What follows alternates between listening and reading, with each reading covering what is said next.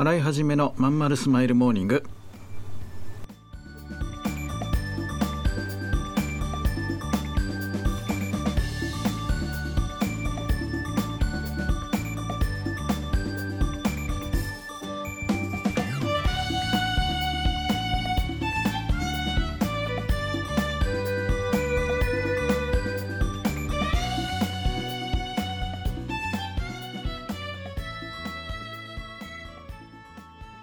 おはようございます。洗いはじめです。洗いはじめのまんまるスマイルモーニング。2022年6月14日火曜日。皆さんいかがお過ごしでしょうか？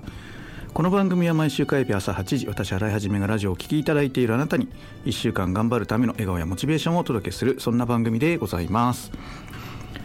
えーとね先週あこれまあ実は撮ってるのは土曜日の朝なんですけども先週ね、えーセミナーを、えーまた会場でねやってえーおかげさまで満員御礼でなんかコロナも終わったのかななんてねちょっと、えー思えるとても嬉しい、えーことですね。まあオンラインはオンラインでいいんですけどね全然いいんですけどたまに会場でやっぱやりたくなります。で反応がダイレクトに伝わってくるし、うん、なんか後半になるとみんな疲れてる 眠そうな顔をしてるのも伝わってくるし、うん、でもねあのすごく楽しかったです。うん、でコロナね始まった時はだんだん会場に来る人が減ってってね、マンツーマンになったり一人も会場来なくなっちゃったりとかしたり、えー辛いね講演講師としては辛い時期もあったんですが、ねまあ、やっぱ満員御礼なんてなると本当にありがたくてうん。でもなんかねちょっとびっくりびっくりじゃないんだけどね不思議なもんでセミナーっていうのは。もうこう僕が喋ってる間ずっと目が合っててうんうんってうなずいててね前の前の方の席で。うんうんって一生懸命こう頑張ってる、うん、人がねあのーなんかまあ終わったらさっさと帰っちゃってその興味なさそうにしてるとかね。不思議なあこの人は絶対あのね企業アイトに来ていただけるかなと思ってたら全然反応がなかったり、まあ、その逆でなんかずっと下見て携帯いじってたような人がねあの、まあ、最後資料くれなんて言ってきたりとかね、まあ、それ何のために使う資料かちょっとわからないですけどもしかしたらねそのあの、まあ、同業者の方かもしれないですけど、まあ、まあそれは置いといて、うん、なんか関心をね示してくれる人がいたりとか。まだまだね分かんないことばっかり。ねあのもうもう一皮も二皮も講師としては向けていかないといけないのかなと思ったりしますね。洗い始めのまんまるスマイルモーニング。この番組は東京豊島区池袋 87.8MHz 池袋 FM のスタジオからお送りしております。本日もよろしくお付き合いください。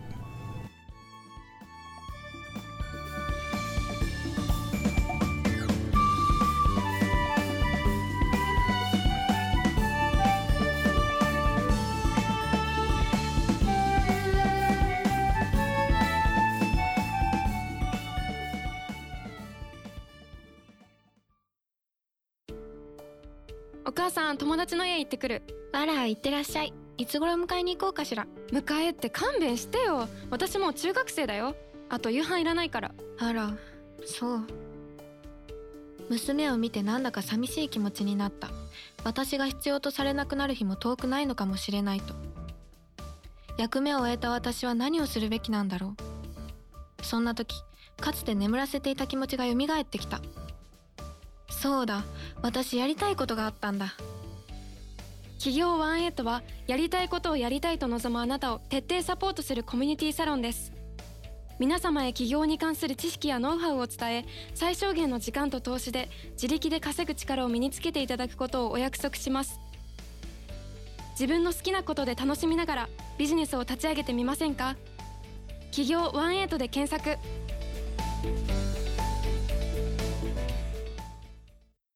洗い始めのまんまるスマイルモーニング。ということで。電気釜壊れました。皆さんあれですかね。電気釜って何年ぐらい使えます？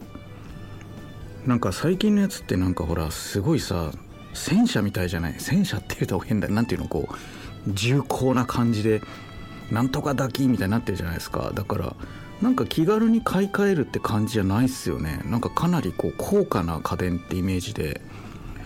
僕今回何年使ったんだろうな？5年？6年ぐらい使いましたね。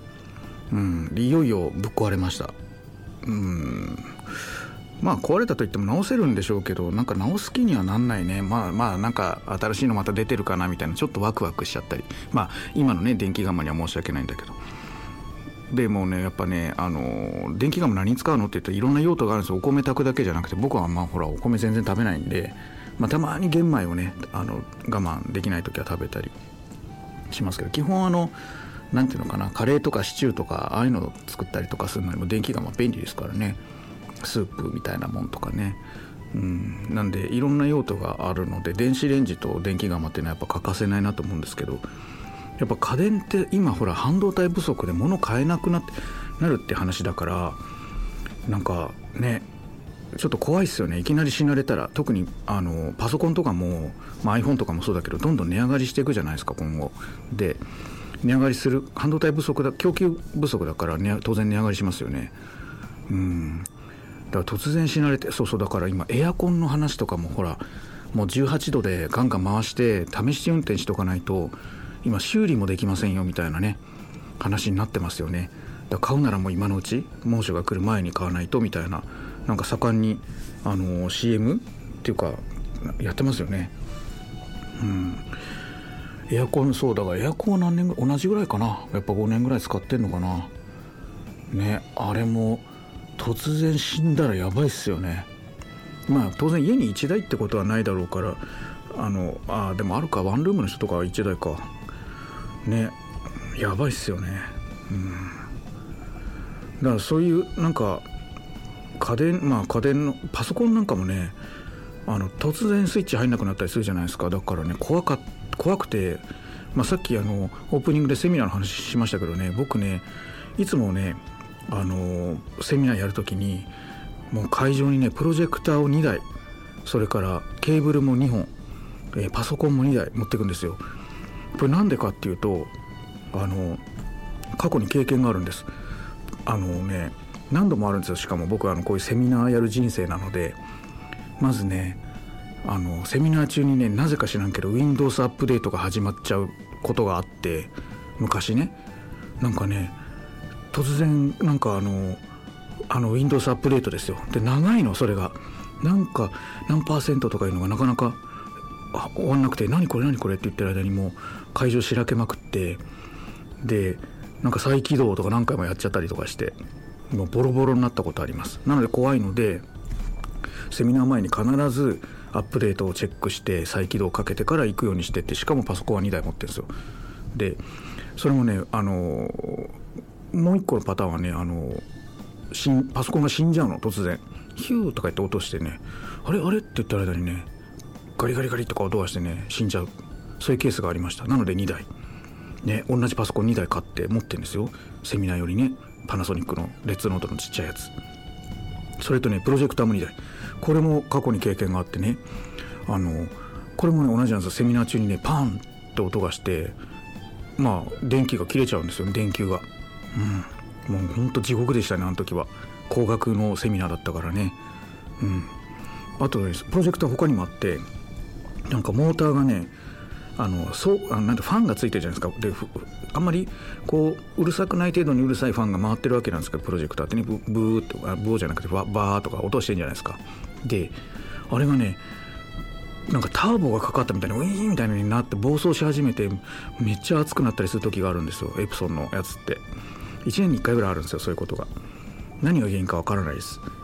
でそういう時はもう電源抜いて冷ましてもう一回やってみるみたいなぐらいしか方法がないんだけど焦るねあれ始まってね。でそれも過去にやっぱ何回かあって。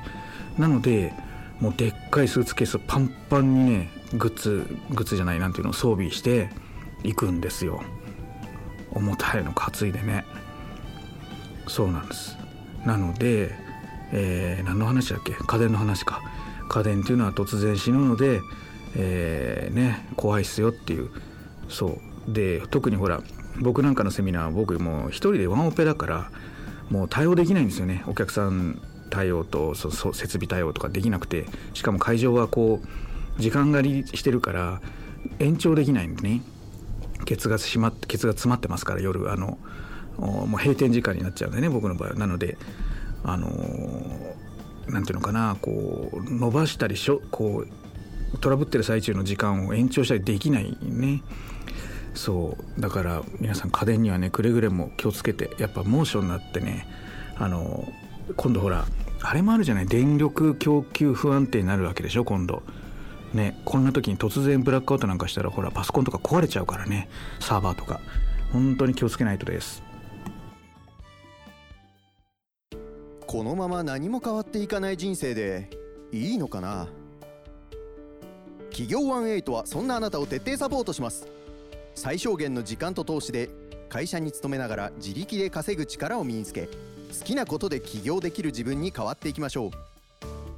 自分の好きなことで楽しみながらビジネスを立ち上げてみませんか？企業18で検索。